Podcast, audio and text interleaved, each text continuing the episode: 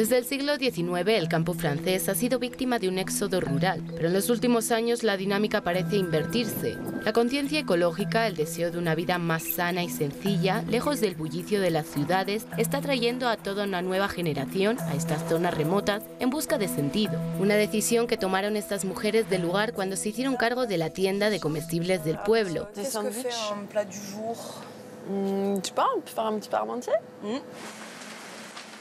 Pauline trabaja en la industria alimentaria y Ana acaba de licenciarse en Derecho. Dejaron todo atrás para una aventura llena de significado, pero que no es un largo río tranquilo.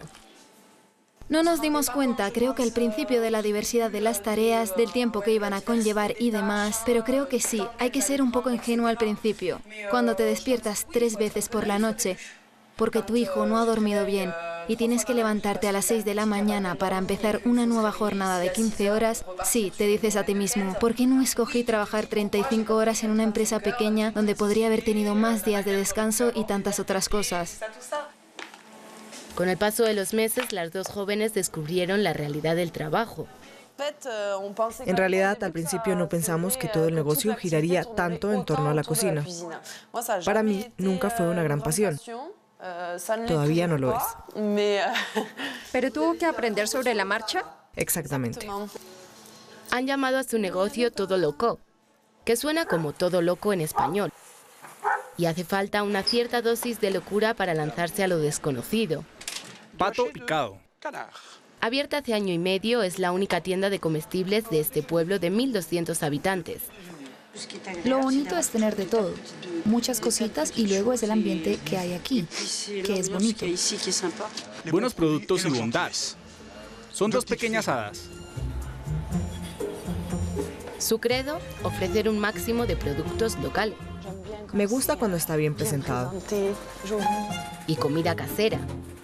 Sabíamos que queríamos darle otra alma que una cigarrería. Así no es lo que soñábamos. No nos quedamos con ese sueño de la infancia de jugar a la tienda de barrio. A pesar de todo, nos sentimos comprometidos a hacer algo diferente, de devolverle su esplendor de antaño al pequeño negocio local en realidad. No dudamos en decirle a la gente, nuestros productores tienen páginas web. Queremos que puedan seguir viviendo de su oficio y defender sus valores, que son los nuestros.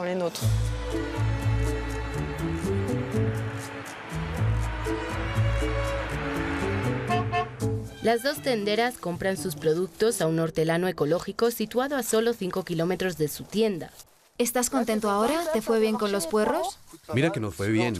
En cualquier caso, las liebres no se las comieron. Sí, como cualquier productor. En el pasado tuve problemas con las babosas, los jabalíes. Esta vez fueron las liebres, así que hay pérdidas. Estamos con márgenes muy limitados, así que seguro que es difícil y arriesgado. Pero consigo vender toda mi producción en un radio de 10, 15 kilómetros.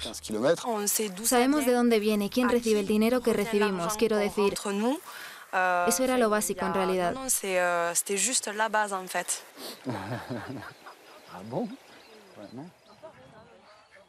Levantarse al amanecer, no contar las horas, a 500 kilómetros de distancia en Touraine, esta es también la vida cotidiana de este agricultor. Tras estudiar administración de empresas, finalmente se incorporó a la granja de sus padres. Una elección de la que no se arrepiente. Tengo muchos amigos que ganan más que yo. Fui a la escuela, donde podría haber ganado mucho más. Creo que hoy tengo una calidad de vida con la que estoy contento. Y eso es lo principal. Desde 1959, cuatro generaciones le han dado vida a un nombre que se ha convertido en una marca. Levassero es el nombre de mi bisabuelo y de mi bisabuela. Mi bisabuela, cuando empezó, lo hacía en la parte de atrás de su cocina, en su cocina trasera, y luego maduraba sus quesos en una bodega. Desde entonces, la agricultura se ha modernizado y la profesión sigue en declive, con menos del 3% de la población francesa. Sin embargo, esta proporción podría cambiar en el futuro con esta nueva generación atraída por otros valores, lejos de los asociados a la sociedad de consumo y la carrera por el éxito. De todos modos, no podría vivir en otro entorno, donde estamos hacinados con otras personas. Necesito el contacto con la naturaleza para sentirme bien. ¿Los conoce a todos? o más o menos de memoria.